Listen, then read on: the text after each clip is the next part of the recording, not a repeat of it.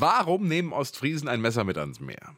Na? Damit sie in den See stechen können. So, ein, ein wahnsinnig guter Gag. Ja, total. Ja, die legendären Ostfriesenwitze und in welcher Stadt sind sie entstanden? Nicht in Ostfriesland. Sondern hier bei uns. 100% Berlin. Ein Podcast von RBB 888.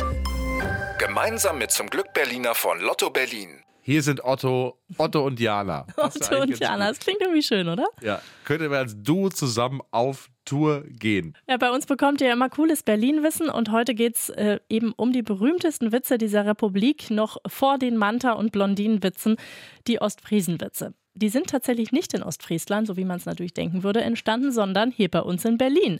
Wie genau, das hat uns der Erfinder höchstpersönlich verraten. Entstanden ist das auf einer Klassenfahrt, wo dann also sehr viele Schüler des Gymnasiums alle nach Berlin gefahren sind. Mhm. Und Borwin Bandelow heißt der Mann, der Erfinder. Er wird 1951 geboren, wächst dann in Norddeutschland auf.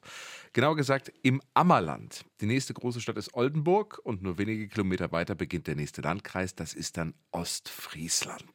Ja, Ammerland und Ostfriesland, das ist so eine alte Rivalität, hat uns Bandelow verraten. Dieser Konflikt zwischen Ammerländer und Ostfriesen, der geht schon 600 Jahre zurück. Es gab damals also wirklich Kriege und Schlachten. Meine Güte. Eieiei. Bandelow geht aufs Gymnasium in Westerstede und in seiner Klasse sind Schüler aus dem Ammerland, so wie er, aber auch Ostfriesen. Und dann das Ereignis, das die Witzegeschichte der Bundesrepublik Deutschland für immer verändern sollte und hat. Klassenfahrt nach West-Berlin im Jahr 1968.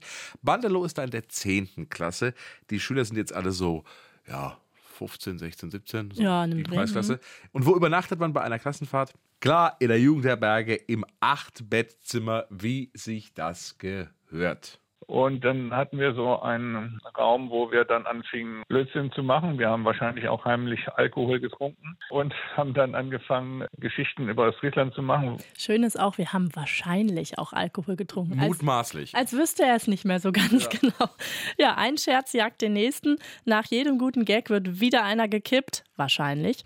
Auch die Ostfriesen auf dem Zimmer machen mit. Ja, ich glaube, ungefähr die Hälfte der acht Mann in diesem Zimmer waren Ostfriesen. Und die haben da tüchtig mitgemacht. Also sie sind selber schuld, die Ostfriesen mit anderen Worten. Ja, und dieses wahrscheinlich nicht mehr allzu gut riechende Achtbettzimmer in Berlin, das ist der Geburtsort des Ostfriesenwitzes.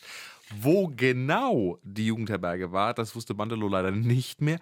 Wir haben mal recherchiert, es gab damals drei, eine davon zum Beispiel in der Bayernallee in Charlottenburg. Ja, dann geht's für die Schüler wieder zurück nach Westerstede und wie es der Zufall so will, Bandelow schreibt für die Schülerzeitung, der Trompeter heißt das Blatt.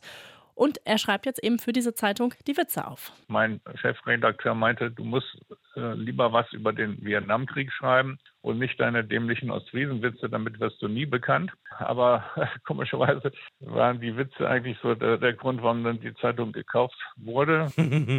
Die Witze verbreiten sich eben gut weiter, erst in Westerstede, dann noch weiter und 1971 schreibt der Spiegel dann einen Artikel über die Ostfriesenwitze. Ab dann ist die Sache quasi nicht mehr aufzuhalten, vor allem als er dann kommt. Holy Lady, ich bin Otto. Ja, ehrlich. Du bist ruhig. Ja, und seitdem ist er in der ganzen Welt der Ostfriesenwitz. Bandelow wird dann später Professor für Psychiatrie. Heute ist er im Ruhestand und die Witze von damals, ja, die leben bis heute weiter. Es passiert eben Magisches auf acht Bettzimmern in Jugendherbergen in Berlin. Ja, immer schon. 100% Berlin. Ein Podcast von RBB 888. Gemeinsam mit zum Glück Berliner von Lotto Berlin.